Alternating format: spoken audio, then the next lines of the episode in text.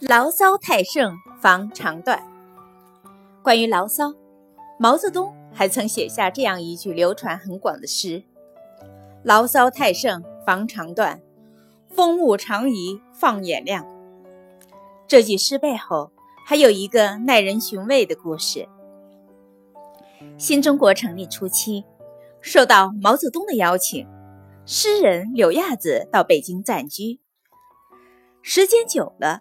柳亚子就觉得自己所见与期待中的存在很多差距，于是就提出很多意见，但出乎他的意料，却没有受到应有的重视。于是他就写了很多的诗，以此向毛泽东表达了自己的不满，并提出要回到江南隐居。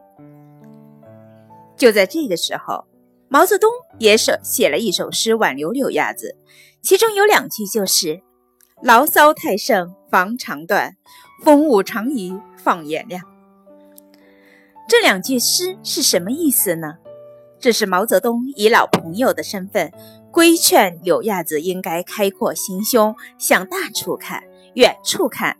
世间万事万物都是一个不断完善的过程，所以人应该学会接受现在的不完美。的确，人生是厚重的。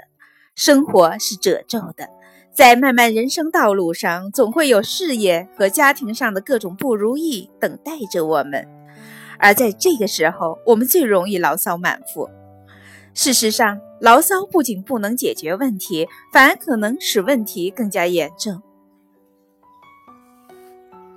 无缘无故而怨天，天也不会答应；无缘无故而由人，人也不会服。感应之理，自然随之。